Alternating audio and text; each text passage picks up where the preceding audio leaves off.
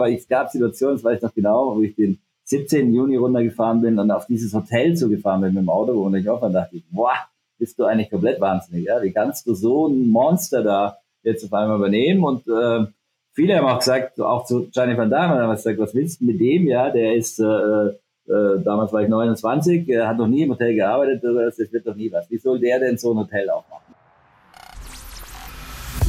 Herzlich willkommen bei Rollin Pin Talks, dem inspirierenden Podcast mit den spannendsten, schrägsten, kreativsten, erfolgreichsten Menschen aus der Gastronomie und Hotellerie.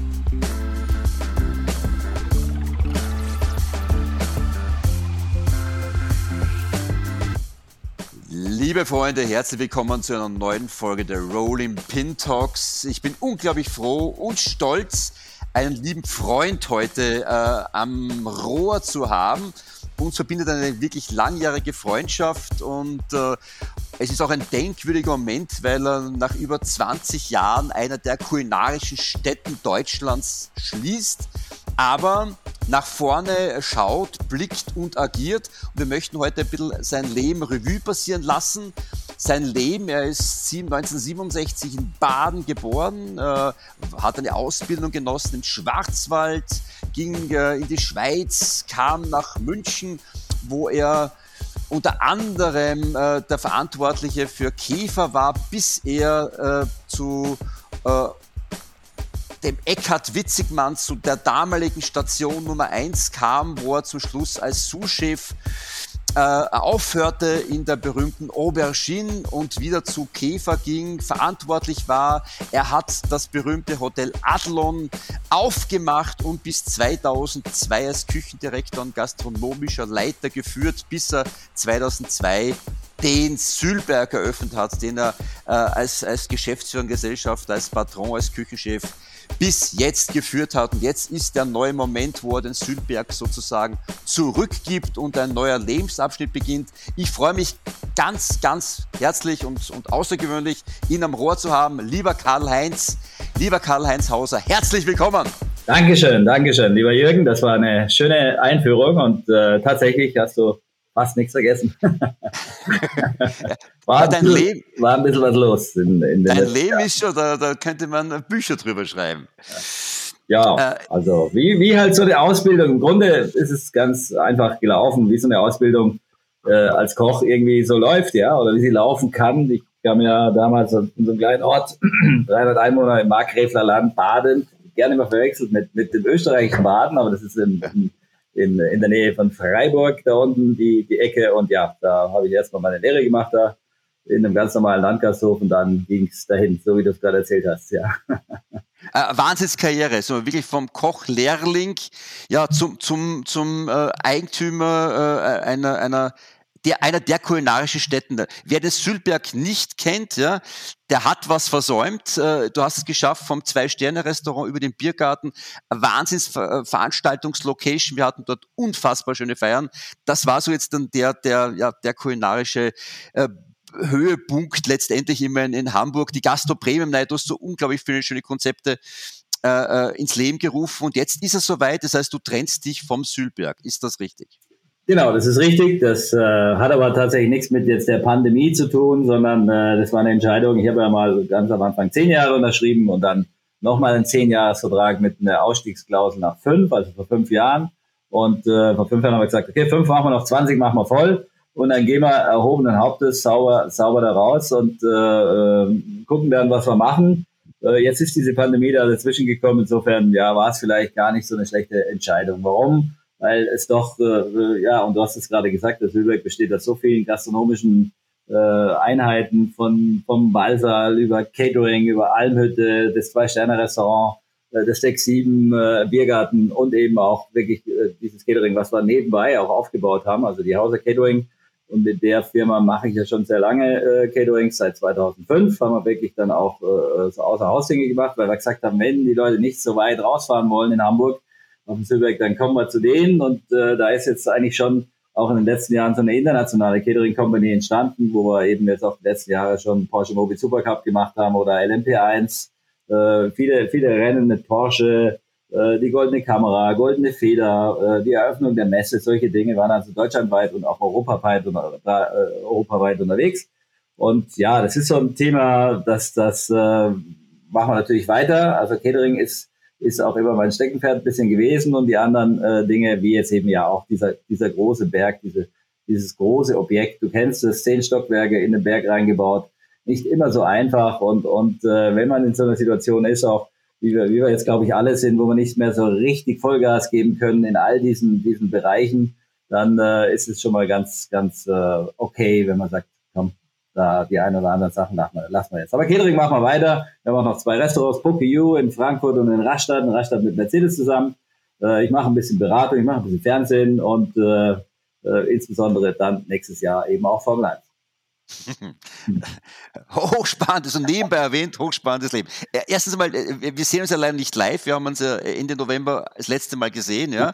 Wo, wo erreiche ich dich, damit unsere Zuhörer auch äh, wissen, äh, wo, wo, befindest du dich? Befindest dich jetzt nur noch am Sülberg? genau, richtig? ich bin noch am Sülberg, ich wohne aber direkt auch äh, in der Nähe und bin und bleibe auch in Frankenese wohnen. Äh, auch die nächsten, in Hamburg auf jeden Fall mit Sicherheit noch die nächsten ein, zwei Jahre. Mal gucken, vielleicht auch länger äh, und haben hier jetzt ein Lager angemietet, ganz in der Nähe, also eine, eine praktisch Produktion und Lagerhalle, wo wir unsere ganzen Sachen fürs Catering drin haben.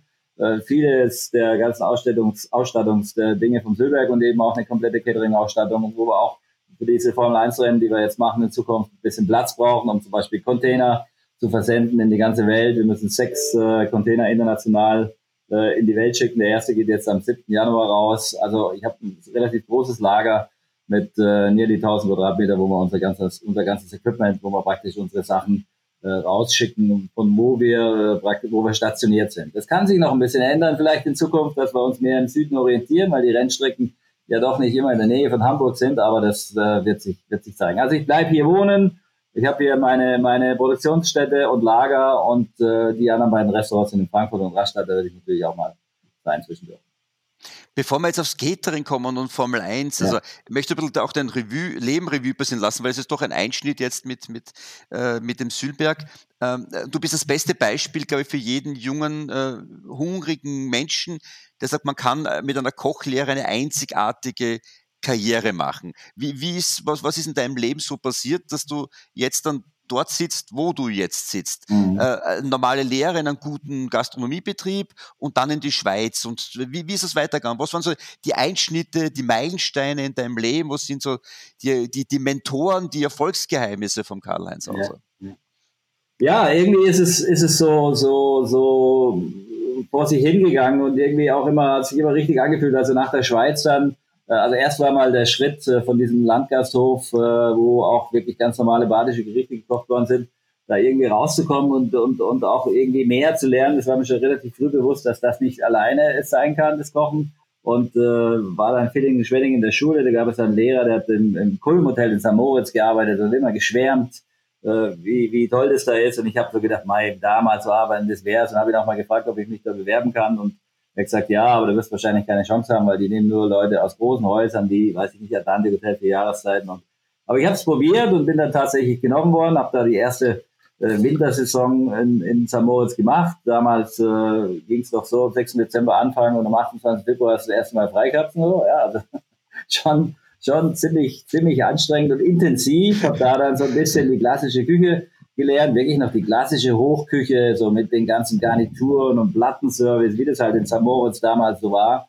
Und, und äh, das war wirklich, wirklich spannend und wollte dann aber in den Sterneladen. Gedacht, also nächster Schritt wäre vielleicht ein Sternelokal, waren natürlich viele Kollegen in Köln, die, die in solchen Häusern gearbeitet haben. Da kam dann Königshof, ich habe mich in München beworben, im Königshof, bei Käfer und im Bayerischen Hof und bin dann in den Königshof gegangen, weil es damals schon einen Stern hatte, habe nicht so wahnsinnig viel verdient, 1600 Mark damals äh, die anderen hätten schon mehr bezahlt, aber ich wollte einfach diese Sterneküche haben, also das erste Jahr dann mal in diese, in diese, in den Königshof und habe da so zum ersten Mal ein bisschen Sterneküche geschnuppert.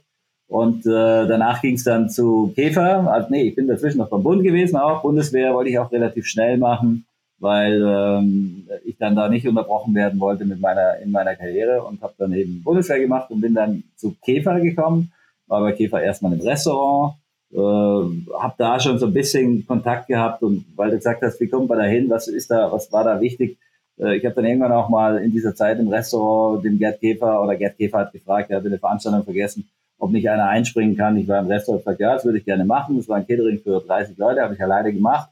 Und die Frau in Frankfurt war so begeistert, dass sie dem Gerd Käfer so vorgeschwärmt hat und gesagt hat, also dieser Herr Außerländer ist gar nicht so. Also das war echt toll, dass er das noch irgendwie aus dem aus rausgezogen hat, also noch gerettet hat, die Veranstaltung. Und dann ist der Gerd Käfer zum ersten Mal aufmerksam geworden auf mich und wir haben dann immer mehr Veranstaltungen gemacht und wir haben uns wirklich super verstanden. Das war so, so, so wichtig und er hat mich dann auch relativ schnell befördert zum, zum äh, Küchenchef da im, im Partyservice zunächst. Dazwischen kam aber dann schon einer meiner Chefs und hat gesagt, du musst zu Witzigmann gehen, damals noch das beste Restaurant in Deutschland, drei Sterne. Und äh, ich habe gesagt, nee, habe ich eigentlich keine Lust und, und äh, zu viel Arbeit und mal schauen. Und er hat so lange äh, dann äh, an mir rumgearbeitet, bis wir dann mal hingegangen sind, habe dann den Eckhard Witzigmann kennengelernt äh, in dem Vorstellungsgespräch. Wir haben uns auch wirklich auf Anhieb verstanden und bin dann von Käfer nach zweieinhalb Jahren weg und zu Eckert. Damals wirklich noch in der spannenden Zeit, wo wir 18 Mann in der Küche waren und wirklich äh, alles gegeben haben. Ja, und auch da Käfer war dann ein bisschen sauer, das kann man natürlich verstehen. Spinnst du? Ich habe dich da wollte ich gerade zum Küchenchef äh, hoch äh, äh, komplimentieren und du gehst jetzt zu Witzigmann und ja, das war glaube ich dann auch keine schlechte Entscheidung, weil auch da konnte ich mich relativ schnell erst zum Chef Gabmarsche und dann zu seinem Zuschef und Stellvertreter hocharbeiten, was, was wirklich eine besondere Ehre war. Also das ging dann irgendwie so Schlag auf Schlag und, und äh, habe dann da auch mein, mein Ding gemacht, bin großartig mit ihm ausgekommen, wir hatten wirklich eine tolle Zeit, bis dann nach zweieinhalb Jahren auch mal wieder der Gerd Käfer um die Ecke kam und gesagt hat, du musst jetzt wieder zurückkommen, äh, du musst in Partyservice gehen, wir bauen gerade eine neue Produktion und du kannst dir aussuchen,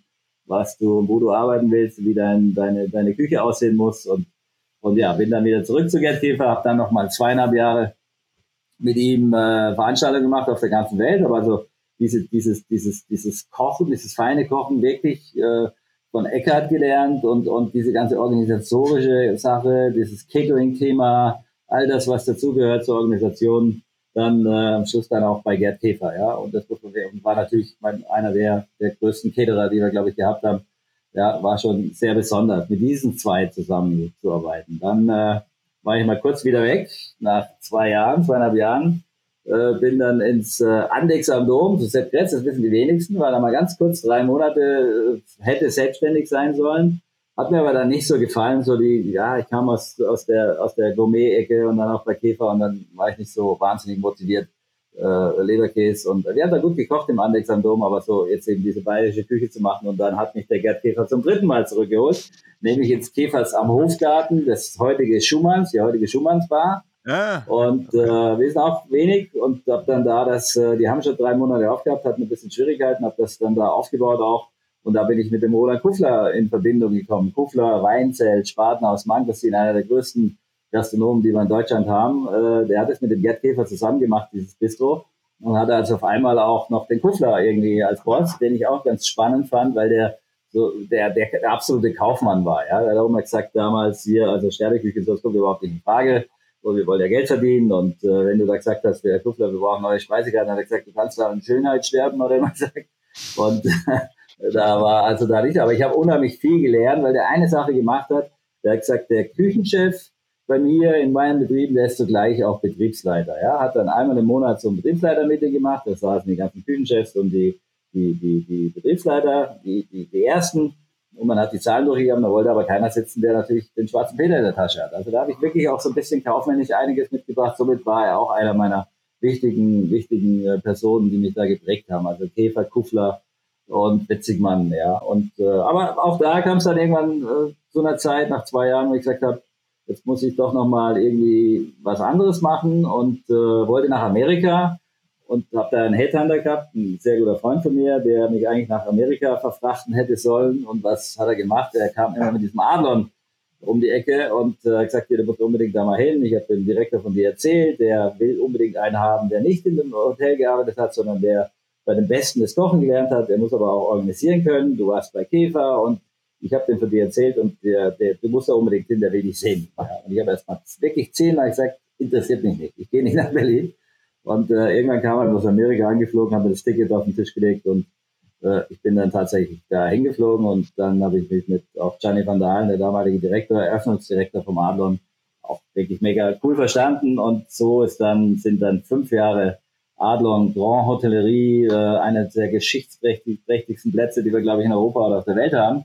Äh, dieses Hotel zu eröffnen, war natürlich schon besonders. Also wie ist es dann zwischendurch, wenn du so fragst, warum ist das alles so passiert? Äh, schon fast ein bisschen äh, unheimlich geworden, weil das irgendwie so dann einfach ging, ja, so eins aufs andere und irgendwie äh, musste ich mich jetzt nie irgendwie bewerben, sondern das, das eine kam aufs andere und, und äh, ja, da war ich dann relativ lange im Adler und hat riesen Spaß gemacht äh, große Staatsbankette gemacht beim Schröder drüben Kanzleramt, äh, jede Woche gekocht so, das war wirklich cool.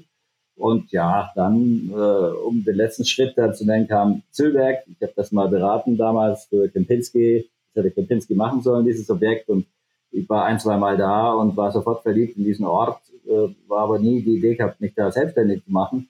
Aber die Eigentümer, die haben so Namen an mir gefressen, dass, dass sie irgendwann mal gesagt haben, nachdem sie mit Kempinski auch nicht mehr verhandelt haben, weil es zu wenig Zimmer gab hier auf dem Silberg und viel zu viel Gastronomie. Haben die gesagt, das macht vielleicht Allianz damals, macht vielleicht Sinn, da eine Person da dahinter zu setzen, der, der das als, als Person verkörpert und vielleicht unsere Pläne mit dem Sternerestaurant, all diese Dinge dann auch ganz gut umsetzen kann. Und dann habe ich mich tatsächlich von denen überreden lassen nach drei äh, Monaten Verhandlungen, weil ich hatte ja einen tollen Job im Adlon. Also ich hatte überhaupt nicht die Idee, da wegzugehen, aber, aber, aber ja, das kam dann eben so und dann haben die mir das angeboten, ob ich das nicht machen will, als äh, das übernehmen will als Selbstständiger. Habe ich ein bisschen Respekt, weil es einfach ein Riesenladen ist und wir, glaube ich, ähnlich, um ähnliche Zeit, äh, Jürgen, bist du auch, glaube ich, gekommen, ne, mit Rolling Pin. Und ja. ja, das hat man dann halt gemacht und heute bin ich eigentlich ganz happy und stolz, dass wir 20 Jahre die Marke prägen konnten und, und hier auf dem Silberg ich das machen konnte, was ich gelernt habe und mich da wirklich auch verwirklichen konnte. Das war eigentlich das Spannende, was ich an den Zürich so mag und mochte, dass man hier alles machen konnte. Ja, ich, wir konnten eben äh, ein Sternerestaurant machen. Wir, haben, wir hatten einen großen Ballsaal für Veranstaltungen. Ich habe eine riesen Terrasse gehabt. Wir haben dann im Winter auch mal gesagt, die Terrasse ist sieben Monate brach. Dann machen wir mal, lass uns doch mal eine Hütte dahin bauen. Dann haben wir diese unglaubliche Almhütte dahin gebaut. Eine der besseren Ideen, muss ich sagen, weil es einfach ein tolles, tolles Projekt war. Äh, Catering nebenbei gegründet. Und ja, ich konnte mich total ausleben und die Dinge machen, die ich gelernt habe in meinem Leben. Und ja, also da ist jetzt eigentlich gar nichts Besonderes dabei.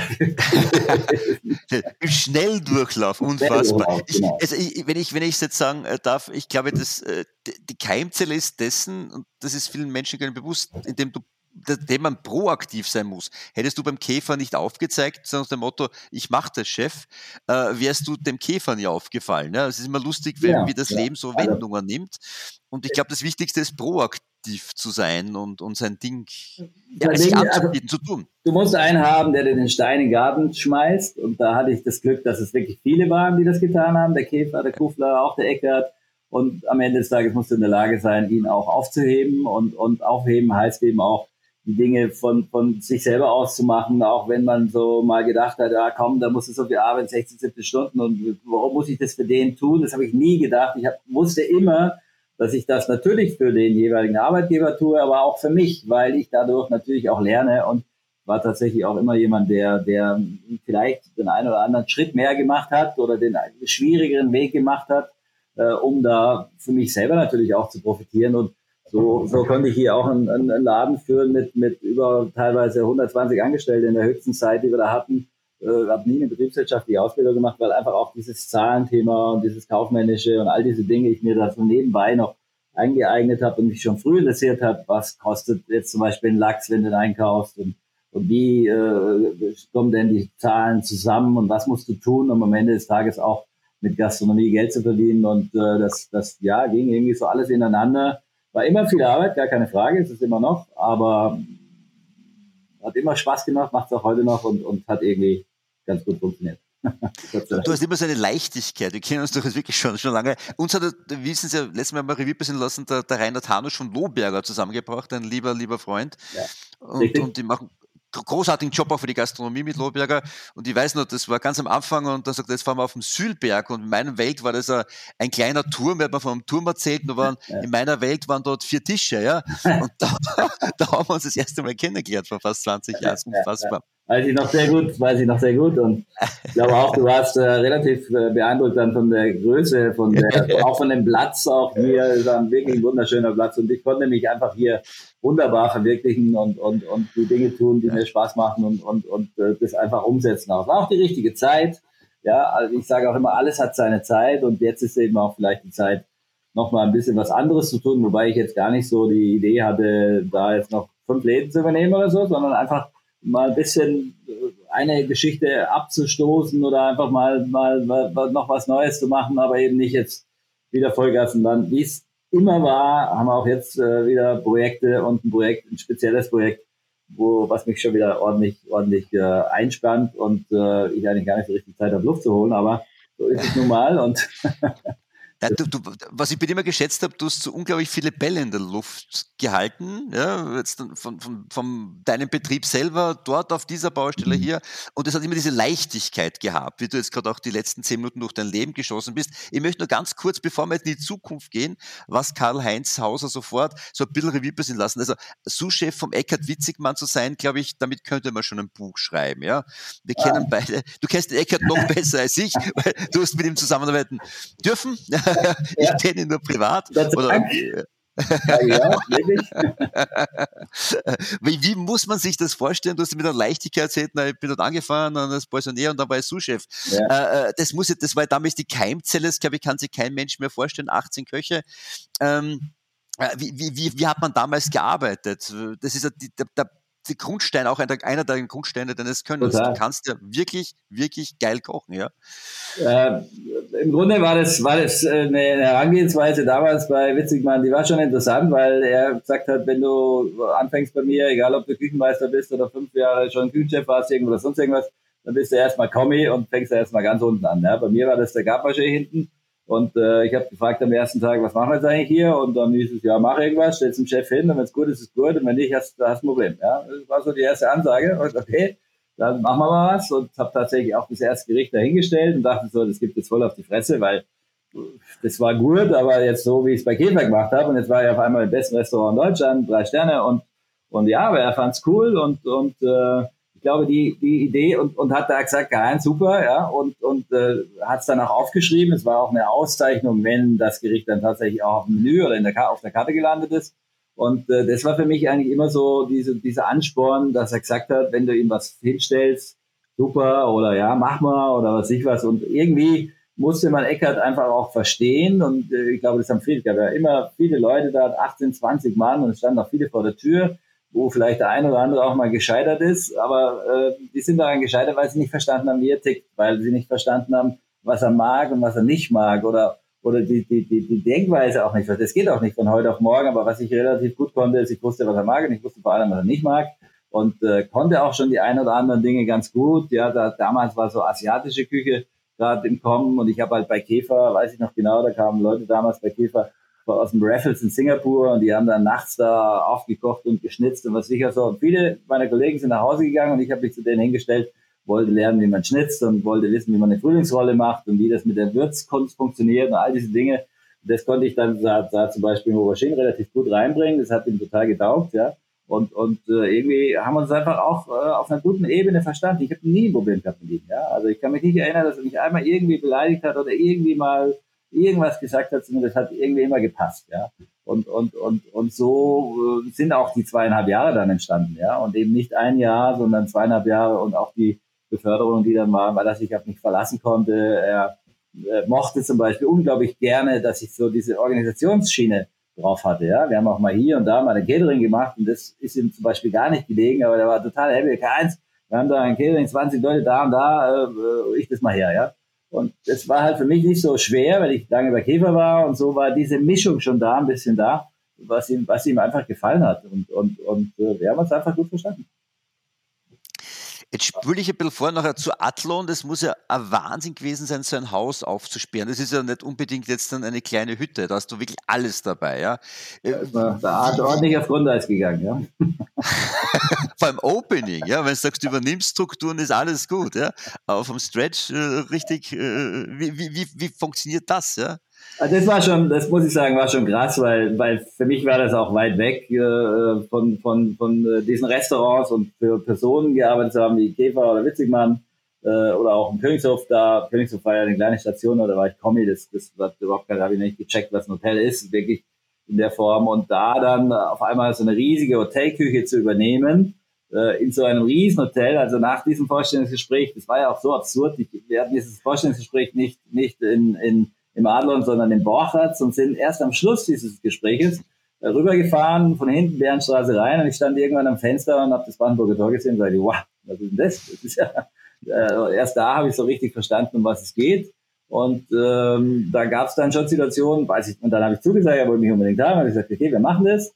Käfer war mal wieder sauer, aber egal. ich habe gesagt, wie geht es denn? Aber ich, bist du eigentlich komplett wahnsinnig, ja? Wie kannst du so ein Monster da jetzt auf einmal übernehmen? Und äh, viele haben auch gesagt, auch zu Gianni van Damme, haben gesagt, was willst du mit dem? Ja, der ist, äh, äh, damals war ich 29, er hat noch nie im Hotel gearbeitet, das wird doch nie was. Wie soll der denn so ein Hotel aufmachen? Und wir sind aber mit einer Herangehensweise ran, den Stefan Franz zum Beispiel damals als Chefpartisier gehabt oder Dieter Sögner. Und wir sind aber mit einer Herangehensweise ran, den Stefan Franz zum Beispiel damals als Chefpartisier gehabt oder Dieter Sögner als ersten Zuschef, der auf Mallorca ja schon sehr lange erfolgreich ist hatte paar ganz gute Leute und wir waren auch ganz wenig, 20 am Anfang. Schluss war, hatte ich mal über 100 Köche, aber wir haben einfach diese, diese Herangehensweise, wie wir sie hatten, aus den Restaurants, Qualitätsanspruch, all diese Dinge, die hatten wir drauf. Also wir wussten, wie wir es kochen, wir wussten vielleicht aber noch nicht ganz genau, wie wir diese Menge hinkriegen. Also das erste Mal Frühstück, 550 äh, Leute im Hotel am Wochenende, Wahnsinn. Also wenn du da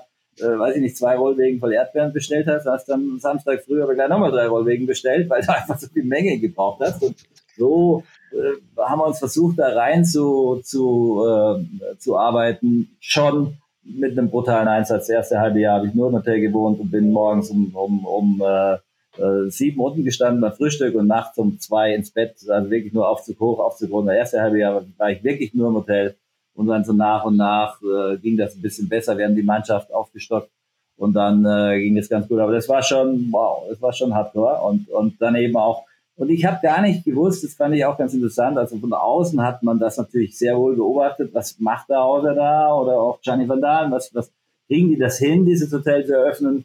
Und ich war so mit mir beschäftigt, dass ich das überhaupt nicht wahrgenommen habe, wie, wie das denn überhaupt wahrgenommen wurde draußen und, und, und wie die alle drauf waren. Und da gab es mal den einen oder anderen, der gesagt hat, das schaffst du sowieso nicht. Und ich gesagt, ja, ja, passt schon. Und eigentlich sind das eigentlich immer genau die Dinge, das haben die in Zürich auch fünf Jahre gemacht, die mich dann noch mehr äh, anspornen und noch mehr äh, reizen, dann denen das eben auch zu beweisen, dass es geht. War dann, wollte auch mal nach zwei Jahren äh, gehen, weiß ich noch, da kam mal wieder der Käfer an der Kuppler und hat gesagt, hier, wir haben da ein neues Projekt für dich, wollen dich beteiligen. Und ich habe gesagt, ja, ja, mal schauen. Und habe mit dem Direktor damals gesprochen und der hat gesagt, auf keinen Fall kannst du nach zwei Jahren im Adlon, weil jeder wird dir sagen, du hast es nicht geschafft. Du musst mindestens fünf Jahre da sein und das auch wirklich zeigen, um die Kontinuität auch wirklich zu beweisen, dass du es kannst. Und das war wirklich so, zum Beispiel auch was, was ich gelernt habe, dass man dann irgendwann, als junger Koch geht man ja gerne Station, da mal ein Jahr, da mal ein Jahr und da mal vielleicht zwei, das war mir dann wichtig auch. Und es ist auch so, dass man dann irgendwann, wenn man älter wird, tatsächlich sich dann, wie jetzt, wenn man einen Stern kocht, ja, ne, nebenbei haben wir dann auch mal noch den ersten Stern gekocht im Adlon. Äh, äh, all diese Dinge, ja, die, die, die, die, man muss sie länger machen und man muss, äh, man braucht eine Zeit, um zu beweisen, dass man es eben kann und auch für sich, dass man es wirklich auch dann drauf hat, ja. Und, und äh, so war es dann hier im Silber genauso, dann habe ich gesagt, ja, würde nie was, viel zu groß, wie soll das gehen? Und das sind eher dann so Aussagen, die, die, äh, die gefallen mir dann. Da sage ich, okay, schauen wir mal. Mehr motivieren als, ja. Genau. Das ist das. Zum Schluss sagen sie alle, na klar, äh, selbstverständlich hätten wir auch geschafft. Ja. ja. Also äh, das muss man, muss man ausblenden. Du hast mir mal eine lustige Geschichte erzählt, also du hast ja erzählt, du hast ja für viele gekocht, äh, Kanzler und so weiter und auch G7-Treffen und du, du hast einmal, äh glaube ich, einen amerikanischen äh, Präsidenten bei dir im, im, im äh, äh, im Adlon gehabt, wo den also sein. Adlon äh, drei verschiedene amerikanische Präsidenten, ja, und bei Schröder tatsächlich fast alles, was da so über die Jahre, die, die zweieinhalb Jahre, wo Schröder Bundeskanzler war, in der Zeit, wo ich drüben war, eigentlich fast alle, Jacques Chirac, auch mal am Tisch gesessen, so, ja, also wirklich viele Präsidenten, sowohl, wir hatten sie sowohl im Adlon als auch, dass ich dann das Staatsbankett drüben bei Schröder gemacht habe. es war schon, war schon wirklich spannend. Und, und ähm, hier haben wir dann auf Silberjahr, das war so das Höchste vor, vor drei Jahren, 2017, den G20-Gipfel gemacht und wir das Catering für die 20 Staats- und Regierungschefs mit Frauen und äh, 20 Leuten. Also das war schon, das war schon krass. Ja. Und, und aber so ein Erlebnis, wo du dann sagst, okay, für wen willst du jetzt noch kochen? Ne? Wenn du die 20 Staats- und Regierungschefs da tatsächlich sitzen hast, war schon, war schon cool. Hat natürlich eher immer solche tollen äh, äh, Erlebnisse mit, mitgebracht, diese, diese Station. Und da habe ich dich gefragt, äh, wie ist es, wenn du jetzt dann für einen amerikanischen oder, chinesischen Präsidenten kochst, gibt es deinen Vorkosten, hast du mir eine liebe Geschichte erzählt, wie es noch im Adlon war, wie, wie äh, ich weiß nicht, ob das der, der, der, Privatkoch vom Präsidenten war, der, der so begeistert war von dir, weil, das magst war, du die Geschichte erzählen? Das war der Vorkoster, ja, ja, der ist dann irgendwie am zweiten Tag runtergekommen, ich habe gedacht, okay, der will jetzt bestimmt auch mal schauen, was wir denn da so kochen und das hat den irgendwie gar nicht interessiert, sondern er hat immer gesagt, okay, Chef, you are so famous, I see you every day in the television, also der hat äh, offenbar den Hotelsender angehabt die ganze Zeit, wo ein, ein Film von mir lief und äh, hat gedacht, okay, ich bin da wahnsinnig äh, famous jetzt in Deutschland. Also er war irgendwie total beeindruckt und äh, hat, hat äh, und auch von der Operation, die wir da gemacht haben, hat sich eigentlich nicht so wirklich interessiert, was wir da, was wir da gekocht haben. Hat schon mal reingeschaut in den Topf, aber war ein Spezialist, übrigens äh, nicht der Einzige, da habe ich äh, einige erlebt, die dann nicht so ganz fokus auf das waren, was wir da gemacht haben. Also, dabei denkst du, das ist so, äh, für mich frage ich mich immer Vorkoster, weil wenn das, wenn du jetzt wirklich ein Gift oder was drin hättest, das dauert ja, bis das wirkt, ja. Äh, Gibt es diesen Vorkoster in Wirklichkeit oder ziehen die nur Proben, damit man weiß, das, was verdorben war und was verdorben war? Also, da habe ich auch eine geile Geschichte von dem letzten G20-Gipfel äh, von dem Vorkoster oder der halt bei uns in der Küche war, der hat zwar die Sachen probiert, ja, also wo man sagt, okay, Vorkoster, aber der hat eben nicht alles probiert, sondern hier und da mal den Löffel reingehangen. Aber insbesondere ist er uns aufgefallen, äh, wo er dann am, am Abräumtisch stand, also die Kellner zurückkamen mit den Tellern und er da die ganze Zeit auf diese Teller geguckt hat, ja, und auch den leeren Teller dann von Trump angeschaut hat oder den halbleeren und wir so gefragt haben, wieso er denn jetzt das so genau betrachtet, wo das Essen ja schon gegessen ist. Ja? Daraufhin hat er gesagt, also er ist jetzt relativ neu, der kam aus dem Pentagon, ist relativ neu im Weißen Haus und äh, damit er, er, er kann ja mit dem Präsidenten nicht sprechen und damit er äh, weiß, was er nicht mag, muss er sich die Teller anschauen und gucken, was von ihm zurückkommt. Fand ich schon erstaunlich. Hat dann schon auch mit, natürlich, also er hat schon geguckt und so, aber die, die, die Leer, die Teller, die zurückkamen, die haben mich am meisten interessiert. Interessiert. du, apropos äh, Trump, äh, du hast ja auch das Mar-a-Lago sozusagen von Donald Trump äh, beraten oder, ja. oder in der Operation. Äh, das heißt, das, wie muss man sich das vorstellen? Das ist, wie lange ist das jetzt her? Das ist Zehn Jahre? 2014, 2014, 2015 ja.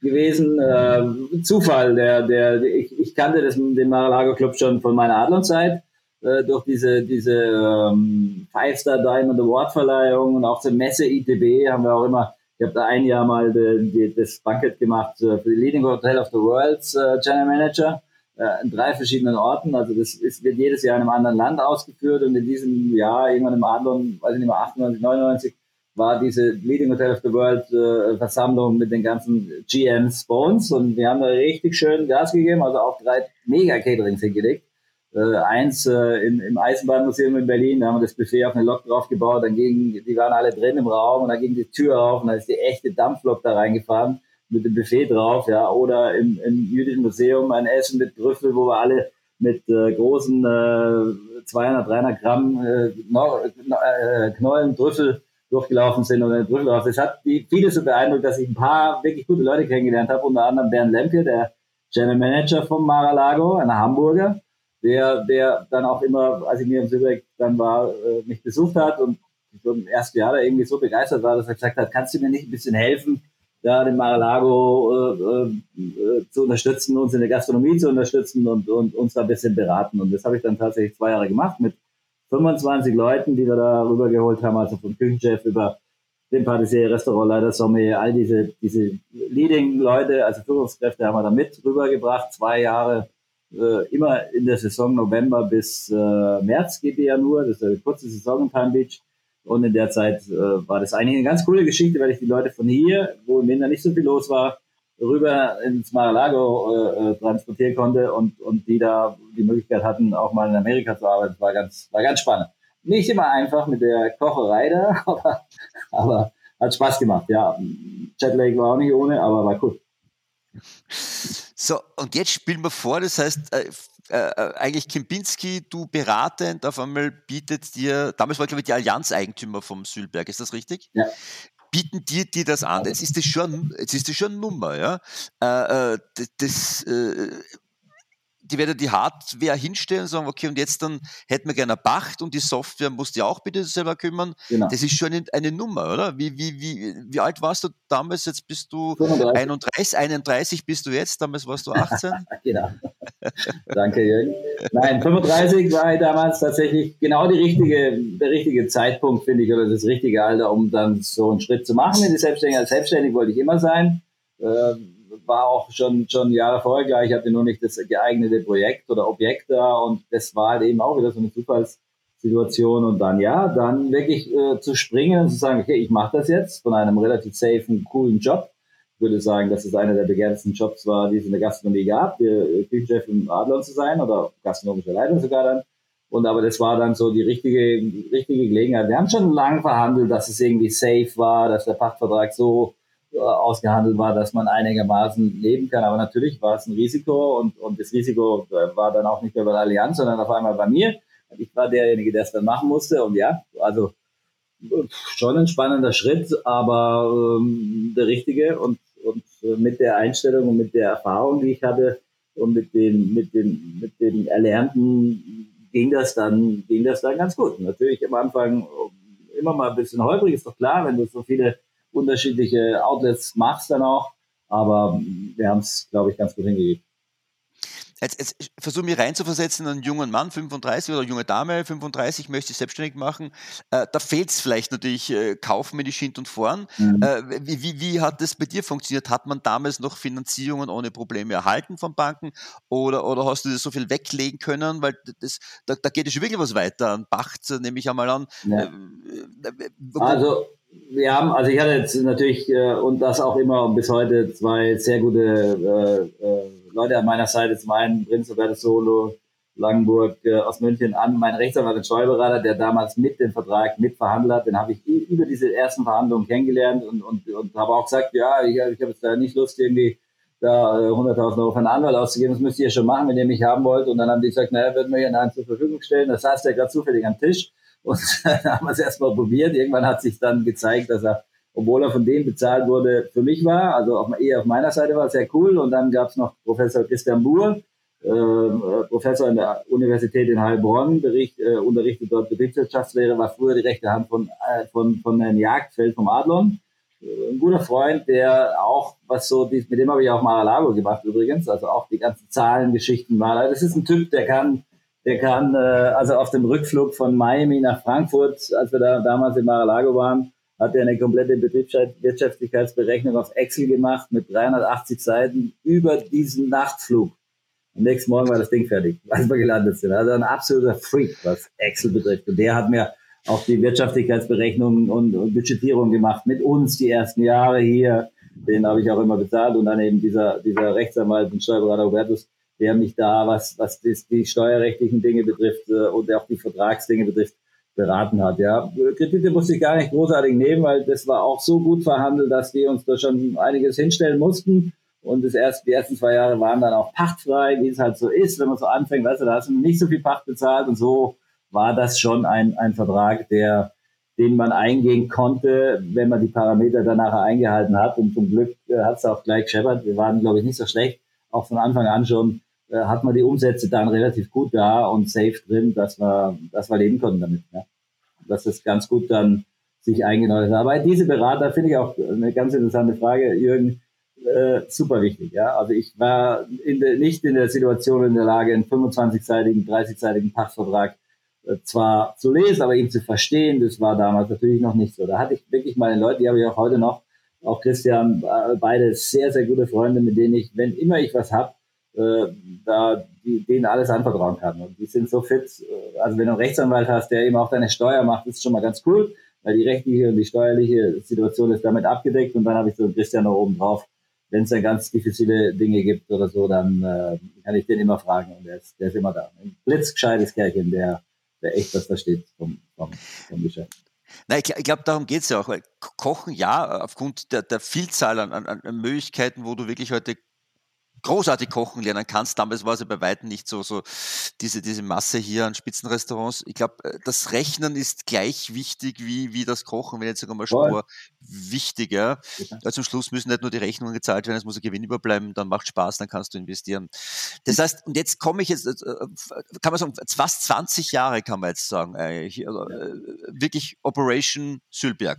Ja, 20 Jahre, also so gut wie. Wir haben äh, 2002 aufgemacht und ähm, also ich war schon relativ früh, früh da, im März, äh, in der ganzen Voröffnungsphase dann, bis ich vom Atem weg war und dann hier angefangen habe. Wir haben schon eine Zeit lang gebraucht, auch zwei, drei Monate, bis wir dann wirklich startklar waren, haben dann äh, im August das Soft aufgemacht und äh, das sind jetzt tatsächlich 20 Jahre her und Du, ich äh, bin da, wenn ich zurückschaue, total, total happy über all die großartigen Sachen, die wir gemacht haben. Die Gastronomie hat sich schon verändert in der Zeit, also auch so Privatgeschäft, Hochzeiten, Firmenveranstaltungen, die wir gemacht haben, all diese Dinge, das hat sich schon, schon verändert, auch so das Preisgefüge. Äh, die Dinge sind alle natürlich auch immer teurer geworden, Personal zu bekommen, auch nicht mehr ganz so einfach, wie es früher war, all diese Dinge. Äh, aber wir haben es, glaube ich, ganz gut hingekriegt, jetzt mal ganz abgesehen von der Pandemie, auch nochmal eine ganz andere Geschichte, wo wir alle, glaube ich, ein bisschen in die Röhre geguckt haben und gesagt haben, wow, was kommt denn da jetzt auf uns zu und wie kriegst du das, kriegst du das hin? Aber ich finde, da sind wir relativ gut und ich glaube auch hier in Österreich gut unterstützt worden von der, vom Staat auch und so konnte man das relativ gut, gut äh, über die Bühne bringen und das Kurzarbeiter-Thema ganz gut gemacht und, und, und haben auch jetzt bis zum Schluss noch ganz, äh, ganz gutes Geschäft, ein Geschäft, was okay war, ja. Und das ist, glaube ich, das Problem, was wir alle äh, haben in der Gastronomie, Hotellerie. Es ist irgendwie läuft ja und wir sind auch wieder offen und war auch offen im Sommer, da was mehr oder weniger, je nachdem, wo du warst, aber so richtig äh, auf Drive kommen, was wir hier über die Jahre gemacht haben, so unsere Gastro Night, die wir zusammen gemacht haben, oder unsere jungen wilden Geschichten, ja, äh, äh, Messen, äh, große, große Feste mit 1000, 1500 Personen, was wir hier auch machen konnten die fehlen natürlich total. Und am Ende des Tages ist die Spitze, die oben da, die du brauchst, um, um ein, ein Hotel oder ein Restaurant betriebswirtschaftlich äh, sauber aufzustellen, die fehlt ein bisschen gerade. Und das ist natürlich schon ein Thema, was, was nicht so einfach ist. Und insofern bin ich froh, dass wir diesen Zeitpunkt gefunden haben, wo man das nicht mehr ganz so. Also ich hätte jetzt echt keine Lust, auch schon wieder in den Lockdown zu gehen mit, mit, mit den, all den, mit der ganzen Mannschaft, ja, weil es ja auch irgendwie schwierig ist. Die sind alle versorgt, meine Mitarbeiter. Ein paar gehen mit auf Catering. Aber wow, die Situation ist schon nicht einfach. Ähm, äh, du hast es schon eingangs erwähnt, äh, nicht äh, die Pandemie schuld, dass du, dass du den Sülberg äh, nicht weiter betreibst. Weil die Entscheidung ist ja vor Jahren schon gefallen, wenn wir vor ja, Jahren darüber geredet haben. Vor fünf Jahren, definitiv, ja. Was war die Motivation zu sagen, das war's? Warum? Also, weil ich das äh, entschieden habe, äh, da tatsächlich die, die, die, vor fünf Jahren, dann nach 20 Jahren äh, Schluss zu machen, hatte auch äh, die ein oder anderen Hintergründe, nämlich auch zum Beispiel, dass das jetzt nicht so, wir haben mittlerweile andere Eigentümer, denen das gehört, die nicht mehr so wahnsinnig viel investiert haben. Das hat mich schon ein bisschen geärgert, muss ich sagen. Und der Laden ist halt groß. Das ist eine Immobilie, da musst du auch immer wieder mal was reintun. Äh, ich habe viel reingesteckt und viel gemacht und so, aber irgendwie muss es im Gleichgewicht sein zwischen Verpächter und Pächter und das hat vielleicht auch nicht mehr so ganz gestimmt. Das war ein Thema und aber auch so für mich, wo ich sage, hey, was, was, was willst du jetzt noch ewig das machen? Also für mich war wichtig, in, zu einer guten Zeit auszusteigen und auch jetzt nicht mit 65, 70 und dann irgendwie in der Mehrheit umzukippen, sondern, sondern in einer guten Zeit auch auszusteigen. Und äh, das, das war eigentlich immer die Idee und das da auch die ausschlaggebenden Punkte auch wie sich die Situation verändert hat, äh, so in den letzten Jahren, dass man eben nicht mehr, äh, also auch die Wertschätzung, die uns gegenüber gebracht wird, ja, die Preise, die bezahlt werden. Äh, also es ist ja jetzt das Compliance-Thema, was wir die letzten Jahre hatten, wo ja wirklich es nur noch irgendwie, also du hast am Schluss auch wirklich oder oft, oft genug Kunden, die, wo man nur noch um das Geld spricht und nicht mehr um die Qualität. All diese Dinge, wie sie sich verändert haben, haben mich dann schon irgendwie in der Summe dann dazu davon überzeugt, dass ich sage, okay, komm, äh, jetzt machen wir mal nochmal was anderes. Und das andere ist jetzt dann, äh, äh, wir, wo die Reise hingeht. Das heißt, du machst es schon seit langem Catering, damals für Porsche, Porsche Cup warst du viel unterwegs. Ja. Und jetzt bist du sozusagen in der Königsklasse eingestiegen. Und das wird so ein bisschen das Kernthema. Hauser Catering goes around the world, world with, with uh, McLaren, richtig? Genau. Ja, McLaren, äh, wie gesagt, war jetzt auch gar nicht so so ähm, hundertprozentig auf dem Schirm, dass wir sowas machen. Porsche Mobil Supercup, wie gesagt, die letzten Jahre immer schon, aber es gab eben, ergab sich die Gelegenheit letztes Jahr, da eine vernünftige Ausschreibung mitzumachen äh, mit McLaren, weil es die neuen Kederer gesucht haben. Der Teamchef äh, Andreas Seidel, den kenne ich noch sehr gut von meiner Porsche-Zeit. Er hat damals Porsche gemacht, dreimal Weltmeister geworden, LMP1, Langstreckenweltmeisterschaft. Und wir kennen uns schon relativ gut und lange. Er hat mich damals zu Porsche geholt und und da war einfach die Idee, äh, dann auch mal zu schauen, ob wir nicht da in der Ausschreibung mitmachen. Mehr hat er aber auch gar nicht gemacht, sondern mich höchstens maximal ins Spiel gebracht und der Rest war dann wirklich auch eine ganz saubere äh, Ausschreibung mit äh, jede Menge, mit, mit einigen anderen Konkurrenten. Und ja, die haben wir dann wirklich die, letzten zwei, drei Monate da durchgezogen, waren dann irgendwo ganz gut und sauber aufgestellt. Bisschen Erfahrung habe ich ja in diesem, in diesem Motorsportgeschäft auch und die haben da auch gesehen, weil wir ja direkt neben dran sind äh, mit Porsche Mobile Supercup, äh, was wir da so machen.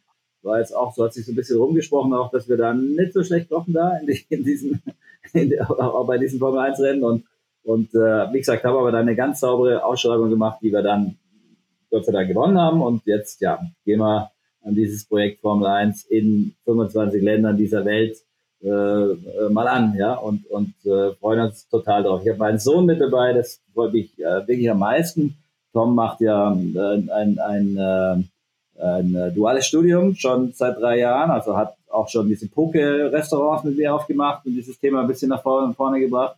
Und äh, jetzt eben auch äh, die letzten zwei Jahre, immer wenn er dann Zeit hatte, nicht studiert hat, war er mit auf den Rennen und auf den Caterings. Und er ist jetzt äh, Projektleiter und derjenige, der das mit mir macht. Ich habe ihn mit dabei. Wir haben beide, sind natürlich, kannst du dir vorstellen, hochmotiviert, da ein bisschen um die Welt zu reisen und da irgendwie ein cooles Catering zu machen. Ähm, haben wir richtig Lust drauf und glaube ich, wird eine ganz spannende Sache. Das heißt, äh, Ihr seid verantwortlich äh, für äh, die Verpflegung des Teams, der Fahrer, aber auch äh, in diesen Motorhomes für die VIP-Gäste, ist das richtig? Genau. Ihr schaut, dass alles für die Fahrer, läuft. Lando Norris, äh, Ricciardo, Daniel Ricciardo, ja bekannt, Teamchef Andreas Seidel, Zach Brown, die ganzen VIPs drumherum, also die, die Funktionäre, die da was, was, was zu sagen haben äh, äh, Sponsoren, die dann eingeladen werden, aber nicht in der ganz großen Ecke. Es gibt ja dann immer noch den Paddock Club, da kann, kann es sein, McLaren hat nochmal 100 Gäste, die sie in den Paddock Club reinsetzen, sondern wir sind eben wirklich unten im Motorhome, da wo die Box ist, da wo das eigentliche Geschehen ist, äh, unten sind die Mechanics und, und äh, oder, oder das gehört da alles zusammen, ja, das Team und eben die Gäste, die da eingeladen werden und die, die, die äh, Fahrer und äh, alles, was dazugehört. Das heißt, wie viel verpflegt sie dann am Renntagen ein bisschen mehr, als wie wenn die Vorbereitungen sind? Genau, wie, wie viele Leute geht, das geht ihr? sukzessive los. Am Montag, je nachdem, wo wir sind, auch vielleicht schon am Sonntag an der Strecke, bauen auf. Dann hast du erstmal 20, 30, 40 und dann am, am, am Freitag, Samstag und Sonntag an den Hauptrenntagen zwischen 150 und 200 Gäste, die Frühstück, Mittag, Abendessen haben und, und äh, dann einfach Rundumverpflegung haben. Plus die VIPs, da kommen vielleicht noch Side-Events wie Monaco, wo sie nochmal 20 Leute einladen und und vielleicht in Abu Dhabi kann ich mir vorstellen, jetzt gerade, äh, wo sie einfach, wo es einfach nochmal Sonderevents nebendran gibt, die machen wir auch. Also so, so High-End-VIP-Geschichten, die da, die es da noch gibt. Ich mache jetzt gleich ein bisschen Werbung. Das heißt, ihr sucht noch äh, tolle Leute, die mit euch um die Welt reisen. Haben wir bei Rolling Pin auf der Plattform nicht ausgeschrieben, im Magazin. Wem suchen wir, Karl-Heinz? Welche Chancen für welche Menschen ergeben sich gerade? Ja. Was suchst du? Also es ist tatsächlich so, dass wir das Team, es ist eigentlich so gut wie vollständig, geht ja auch schon bald los, aber wir suchen noch ein bis zwei tolle Servicekräfte, die Lust haben, äh, also Service-Mädels, die Lust haben, auch da äh, wirklich voll in diesem Motorhome äh, mit dabei zu sein und mit uns um die, um die Welt zu reisen, die sind jung, pfiffig, äh, Lust haben, guten Service zu machen, also diesen, diesen Dienstleistungspunkt äh, äh, da Vollgas innehaben und einen oder eine Dame, äh, Dame oder Herr in der Patisserie. Ja, wir haben schon, ich habe drei Küchenchefs eingestellt, schon, die sind fix im Team. Also wir gehen da auch keine großen äh, Dinge ein, sondern wir haben wirklich drei hoch ausgebildete Top-Küchenchefs, die da mit drin sind. Plus ich und da brauchen wir noch eine junge Person, die ein bisschen in der Patisserie ganz gut äh, da unterwegs ist und einen Logistiker, der LKW fahren kann, der äh, die, die LKWs an die Strecke fährt. Bei Europarennen haben wir einen Kühl-LKW mit dabei, da muss der LKW an die Strecke fahren, ausladen, vielleicht auch mal einkaufen gehen und schauen, dass entsprechend alles aufgebaut ist äh, vor Ort, dass das Motorhome richtig aufgebaut ist und äh, dann auch wieder abgebaut wird. Da auch immer ein Thema dann noch, ne? Das muss dann relativ schnell und zügig gehen. Und äh, ja, das sind die drei Positionen, die wir tatsächlich noch suchen. Der Rest ist äh, eigentlich so gut wie besetzt. Ich habe auch noch ein paar äh, in der Hinterhand, aber wir wollen jetzt einfach noch mal gucken, was es noch so gibt. Äh, wer noch so Lust hat, vielleicht äh, so eine spannende Geschichte zu machen. Wie im Übrigen, glaube ich, für, gerade fürs nächste Jahr, wo wir jetzt ja doch wieder äh, nicht so richtig wissen, wie geht's vorwärts, dass sich das relativ krisensicher ist im Sinne von Formel 1 wird fahren. Wir haben da auch unsere Corona-Vorgaben natürlich, aber das ist, glaube ich, schon ein ziemlich spannender Job, wo man um die Welt reisen kann mit einem Megateam, mit einem, auch McLaren ist äh, gerade bei FIA zum beliebtesten Team gewählt worden äh, in der Formel 1, sind auch wirklich coole, ist eine coole Mannschaft, sind coole Leute. Und äh, mit uns kann man auch ein bisschen was anfangen. Und was wir wollen, ist äh, anständig kochen, einen Top-Service da liefern und auch ein bisschen Spaß haben. Also ich kann es wirklich jedem nur empfehlen, reinschauen, rollingbin.com ja. äh, oder beim Karl-Heinz. Ich, ich weiß, ich kenne euch alle, ihr seid ein großartiges Team und das glaube ich muss richtig cool sein, so ein Jahr Teil einer Familie zu sein, 25 Länder der Welt, Total. Äh, äh, spannende Gäste. Ja, also, One Big Family, ja. Also unbedingt, wenn, wenn man jung ist, wie du richtig sagst, äh, möge dieser Wahnsinn bald vorbei sein mit der Pandemie, aber dann hat man die Sicherheit, dass die Rennen stattfinden werden. Punkt, ja, ja. Vielleicht mit weniger Gästen möge es nicht so sein, aber sie werden stattfinden. Ja, sie werden stattfinden äh, und, und das ist eine relativ äh, äh, coole Geschichte. Und ja, in die, in die Welt zu reisen, sind wirklich alle Länder dabei, alle Kontinente dabei. Ein sehr spannendes, äh, sehr spannendes Projekt, wo auch ich noch richtig Lust habe drauf. Das So, also jetzt reinschauen, rollingbin.com slash jobs, äh, Karl-Heinz Hauser und dann gleich bewerben. Es geht bald los. Führt mich zu meiner wahrscheinlich vor, vor, vor, vor, vor, vor letzten Frage. Ja. Äh, wo, wo, siehst du jetzt dann, also was ich bei dir geschätzt habe, ist, du bist ein Koch, aber du bist Gastronom, ja. Das ist diese Mischung, die, die, die dich so unglaublich gewinnend, einzigartig macht. Äh, äh, es hat schon einen Grund, warum du den Sülberg jetzt dann sozusagen nicht weiter betreibst. Wo siehst du oder welche Tipps kannst du jungen Leuten geben, die vielleicht Gastronom, Gastronomen werden wollen? Mhm. Wo entwickelt sich die Gastronomie hin? Du hast ja vieles angesprochen. Mitarbeiterproblematik äh, wird sich nicht verbessern, nicht verändern. Wo, wo würdest du jetzt investieren? Du hast ja zwei Poker-Restaurants mit, mit Tom, die du betreibst. Ja. Äh, wo siehst du die Zukunft der Gastronomie? Wow, ist gar keine einfache Frage, weil wenn du mir das vor, ja, vor zehn Jahren gestellt hättest, dann ich dir ganz viele tolle Sachen haben. Aber am Ende des Tages äh, bin ich schon der Meinung, dass das äh, auch in Zukunft wieder gehen wird. Ich bin überzeugt, dass die, die, die äh, Corona-Geschichte mal irgendwann Geschichte ist. Und ich glaube, dann äh, gibt es ganz gute Chancen und Möglichkeiten, äh, da auch wieder, wieder ein bisschen Gas zu geben in der Gastronomie. Wir haben jetzt gerade ein bisschen über meinen Werdegang gesprochen im Grunde kann man das in jeder, in jeder Branche machen, aber wenn man das in der Gastronomie macht, äh, äh ich bin sicher, es gibt eine große Zukunft auch äh, äh, für Köche und für, für Serviceleute und Hoteliers auch, die in Zukunft was Cooles machen wollen. Einfach, einfach die besten Läden aussuchen, versuchen selbst auch. Und das ist auch ein bisschen was, was vielleicht in den, in den letzten zwei Jahren ein bisschen anders geworden ist. Auch die Einstellung der einen oder anderen, ja, die vielleicht, und das kann man auch total verstehen, jetzt so in dieser Pandemie gar nicht so genau wissen, wo es denn, wo die Reise denn hingeht. Natürlich wissen wir, glaube ich, alle nicht, wie, wie das geht, aber, aber es gibt immer noch großartige Betriebe, die in Zukunft auch deutlich mehr machen für, für das Personal, glaube ich auch. Äh, äh, tolle Orte bei euch in Österreich, diese ganzen Skihotels und was weiß ich, was auch, auch hier in Deutschland gibt es da viele schöne, tolle, tolle Hotels und Restaurants. Und ich glaube, man kann da schon äh, noch auch eine gute Zukunft haben, wenn man, wenn man äh, straight äh, dabei bleibt bei der Sache und wenn man gut ist und wenn man bemüht ist und den Schritt mehr tut wie die anderen, dann äh, glaube ich, gibt es in der Gastronomie und Hotellerie äh, durchaus gute Chancen. Und es werden sich auch neue, weil du sagst oder auch gefragt hast, was, was würdest du empfehlen, in welche Richtung? Ich glaube, dass es da auch neue, total äh, gute Möglichkeiten gibt, nach der Pandemie, die irgendwann mal vorbei ist, da relativ schnell äh, Erfolge anzufangen.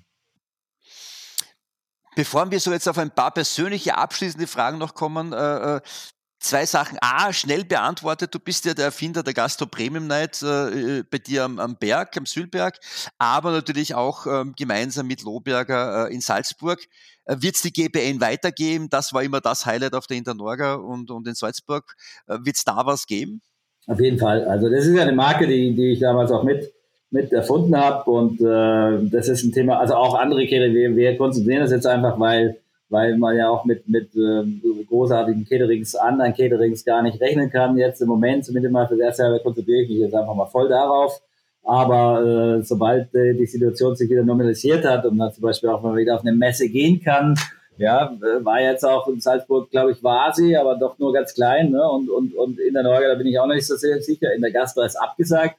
Äh, die Gastro ist ja ein, ein, ein Konzept, was einfach zu, was so eine Side-Messe-Event sein soll für die High-End-Aussteller und auch die High-End äh, äh, Journalisten und, und, und wie du, ja, auch die, die, die wir gesagt haben, oder wir tun uns zusammen und zeigen da was Tolles.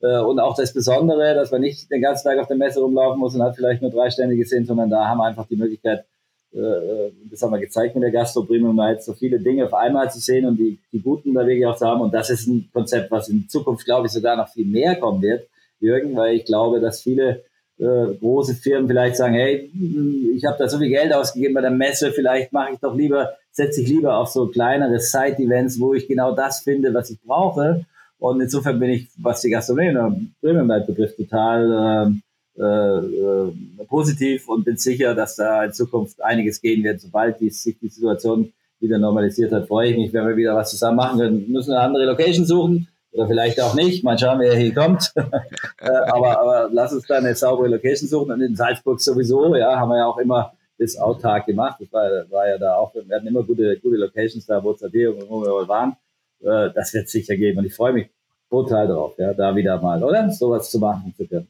Glaube, wir alle. Wir, brennen darauf, wir ja, brennen darauf. Ja, ja. Äh, äh, lieber Karl-Heinz, letzte Frage. Äh, äh Catering äh, ist ein heißes Thema, ja. Mhm. Viele die Catering machen, verabschieden sich daraus, wenn es ist kein Geschäft, du fokussierst dich auf Catering. Welchen Tipp kannst du jemand geben, der sagt, okay, ich überlege ins Catering zu gehen, wie, wie sollte er das angehen, wie sollte er das tun? Damit meine ich jetzt nicht die Logistik, sondern diesen, diesen gastronomischen Ansatz, die Positionierung. Was kann in der Zukunft erfolgreich sein? Also, was beim Catering total, total wichtig ist, und das habe ich hier auch gemerkt in den, in den Jahren, wo wir hier, äh, ich war einer der ersten in Hamburg, der auch wirklich äh, außer den Catering, großen eigenständigen Catering-Unternehmen, die es gab, als Hotel oder Restaurant eben auch Catering gemacht hat. Ja, warum habe ich das gemacht? Weil ich das gelernt habe, von der Picke auf, von Gerd Käfer und, und äh, eben in dieser Zeit und auch lange in dem Catering-Unternehmen eben wie Käfer gearbeitet habe.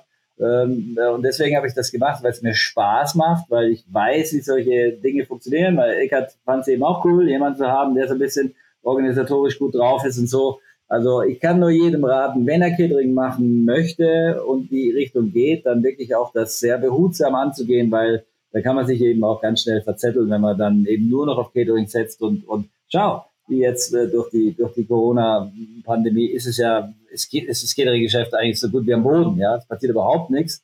Ähm, jetzt haben wir ein bisschen andere Möglichkeiten durch die Pandemie, nämlich zum Beispiel diese Lieferservice-Geschichten, die sind ja durchaus äh, interessant und attraktiv, wo man jetzt vielleicht zu Hause sein muss. Also Boxen finde ich total spannend, kann man, kann man in Zukunft immer machen. Lieferservice in der Form, dass man das, was man eigentlich im Restaurant jetzt nicht machen kann wegen der Pandemie, nach draußen bringt, finde ich ganz cool. Ähm, die, die, die auf die Schiene zu gehen, ich mache nur große Gala-Events und Premiere, habe ich auch eine ganze Zeit lang gesagt, ich mache nur coole äh, Galas und so. Äh, kannst du im Moment nicht drauf zählen, weil die Firmen nichts Großartiges machen. Also wir einfach jetzt in der Zeit einfach nicht, nicht kalkulieren können mit, mit, schau, wenn ich jetzt ein Catering-Budget machen müsste, außerhalb des Formel 1-Themas und, und des Rennsport-Caterings, ich habe noch einen anderen Auftrag, für Porsche äh, Messen, Caterings weltweit zu, zu, zu überwachen. Also wir suchen, war ich jetzt gerade in Los Angeles, äh, wir suchen Caterer aus, die, die das dann vor Ort machen und ich fliege mit einem kleinen Team von zwei, drei Mann hin und schaue, dass die ihren Job auch so machen. Gar, gar, ganz wichtig eigentlich, weil da hast du doch hier und da mal äh, Leute, die dir was versprechen oder was verkaufen, was dann vielleicht auch gar nicht so ist. Also so ein bisschen Qualitätsmanagement in der Richtung, ganz cool das sind so Dinge, die noch laufen. Ähm, so rein nur aufs Catering. Ich würde mich tatsächlich eher, und das kann ich jedem raten, äh, das sehr, sehr ausgewählt zu machen. Wirklich die Dinge, die man auch kann, die, wo man die Kapazität auch hat dazu und vielleicht auch diese Lieferservice-Geschichte äh, eher mal in den Fokus zu nehmen und, und auch so Boxen, was man einfach, was sich gezeigt hat, was die Leute eigentlich ganz spannend finden. Äh, sich da in, auf diesem Gebiet ein bisschen zu, zu, zu erweitern und, und das reine Eventgeschäft, äh, glaube ich, muss man einfach in nächster Zeit noch mal ein bisschen vorsichtig betrachten. Lieber Karl-Heinz, abschließend habe ich noch ein paar persönliche kurze Fragen an dich ja. und ich bitte kurz zu antworten, äh, so nach dem Motto, dass wir Karl-Heinz Hauser noch persönlich kennenlernen. Bist du bereit? Ja. Als Kind wollte ich werden. Immer Koch tatsächlich. Da gab es keinen kein Vertun, ja. Der Klassiker, drei Dinge, die du mitnehmen würdest auf eine einsame Insel. Ja, die Geschichte. Ja, ja. ja. genau, also äh, irgendeinen schönen, schönen Schinken, ja, also einen San Daniele oder was weiß ich was, oder einen schönen Rabugo, weißt du, der, wo du über viele Tage essen kannst, ja, eine Luftmatratze und meine Frau. Perfekt. So, jetzt kommen wir raus aus der Bequemlichkeitszone. Jetzt dann äh, äh, nie, niemals auf ein Bier gehen würdest du mit? Niemals auf ein Bier. Also im Grunde trinke ich ja mit jedem gerne ein Bier, aber wahrscheinlich würde ich jetzt nicht unbedingt mit äh, äh Putin ein Bier trinken wollen. Keine Ahnung. Dein Lieblingsrestaurant, du kennst äh, Gott und die Welt, äh, äh, wo würdest du sagen, das ist wirklich, wenn ich ein Restaurant noch besuchen dürfte, das wäre es? Wo ich noch nicht war. Wo du schon warst, dein Lieblingsrestaurant, wo du sagst, einmal, nur einmal kannst du mehr gehen. Also Was bin, wäre das? Ich bin total gerne in Las Vegas äh, bei Robichon, wo er aber noch gelebt hat, in einem Drei-Sterne-Laden gewesen, im MGM. Ja, fand ich mega wirklich cool. Und aber ich liebe auch äh, äh Auberge in den Häusern unter den Trauerweiden zu sitzen. Melzer ist gar nicht so weit weg von mir daheim. Für mich auch eines der großartigsten Restaurants, die es auf der Welt gibt. Das letzte Mal peinlich war mir. Ja. Also da gibt es auch immer, immer, wieder, immer wieder so Situationen, wenn etwas das letzte Mal tatsächlich vielleicht äh, etwas nicht ganz so rausging, äh, als ich mit dem Kollegen zusammengesessen bin, der dafür sehr, sehr äh, äh, bekannt ist, wo ich wusste, okay, der weiß, was da ist. Und dann kam ein Kaiserschmarrn bei mir aus der Küche raus, das war mir ein bisschen peinlich. ich sage jetzt nicht, wer da gesessen ist. Wir haben es dann nochmal gemacht. Dieses Gastro-Konzept hätte ich gerne selbst erfunden. Was wäre das? Wo du sagst, wow, das ist echt Also geil. ich bin ein großer Fan von Zuma, ja, von Rainer Becker, den ich im Übrigen auch kenne. Zu dieser Zeit, in dieser kurzen Zeit, wo ich in Königshof war, waren wir zusammen. Ja. Er war Chef Gartmasche, ich war Kommissar und dieses Konzept Zuma finde ich schon geil. Das hat er richtig, richtig gut gemacht. Mega. Vorletzte Frage, Karl-Heinz. Deine Henkersmahlzeit? Meine Henkersmahlzeit? Ochsenzunge in Rotweinsoße. Die letzte Frage. Daran wird sich die Menschheit an mich erinnern. Ah, ich glaube, die Menschheit, ja, ist gar nicht, gar nicht so einfach. Aber einfach auch, glaube ich, so, so Dinge wie so ein G20-Gipfel, ja, den wir gemacht haben, ja, also einfach die ganzen, die ganzen äh, Dinge, die wir bewegt und diese Vielseitigkeit in der Gastronomie, die wir gezeigt haben, das, glaube ich, bleibt vielleicht dem einen oder anderen noch in Erinnerung. Ob das der Menschheit in Erinnerung bleibt, das kann ich dir nicht sagen, aber, aber es gibt doch bestimmt ein paar Punkte, die da hängen bleiben können. Auch vor allem ist es nicht vorbei. Bei dir geht es weiter. Also ja, ich freue mich sehr, wenn wir dich weiter begleiten dürfen in all privaten und beruflichen Dingen. Noch einmal der Hinweis, rollingbin.com, äh, äh, äh, Jobs, Karl-Heinz Hauser. Ich würde wirklich, ich würde mich bewerben. Wenn ich, wenn ich noch jung wäre, Karl-Heinz, ich würde mit dir um die Welt fliegen. Ja, oder? Wir hätten Spaß, Absolut. ich danke dir vielmals. Ich freue mich sehr, wenn wir uns wiedersehen äh, und, und gemütlich wieder gemeinsam ein Bierchen trinken können. Da freue ich mich auch drauf. Ich wünsche uns jetzt erstmal allen äh, frohe Weihnachten und dass man wirklich da ein bisschen so ruhig um das Corona-Thema mal sich ein bisschen verabschiedet und wir wieder genau in Ruhe und unter vielleicht auch vielen Menschen auf irgendeiner Messe, auf irgendeiner Veranstaltung Gastgeberheit mal wieder so genießen können, wie wir es wie aus unserem alten Leben gewohnt sind. Das wird mich sehr freuen. Dir alles Gute, Jürgen. Vielen Dank für deine Freundschaft auch und für deine für deine stetige Unterstützung. Ja, also ist, äh, du bist schon sehr besonders und Rolling Pin ist auch wirklich sehr, was du aus diesem Laden gemacht. Ich könnte jetzt umgekehrt mal einen Podcast mit dir machen, ja, äh, wie du denn das so alles hingekriegt hast, weil das ist schon auch außergewöhnlich. Das war so ein kleines Plätzchen, was man irgendwo am Bahnhof kaufen könnte vor 25, 30 Jahren. Und was du aus diesem Ding gemacht hast, ist schon wirklich außergewöhnlich. Da darf ich dir auch mal ein großes Kompliment aussprechen und das mit einer Art und mit einer Power, mit einem Elan und, und äh, einer Energie. Großen Respekt. Vielen Dank. Ich danke dir. Danke, danke. Grüße an deine Familie, habe eine schöne Weihnachtszeit und wir sehen uns bald wieder. Freude danke vielmals. Karl-Heinz Hauser. Alles Liebe. Ciao, ciao. Ciao.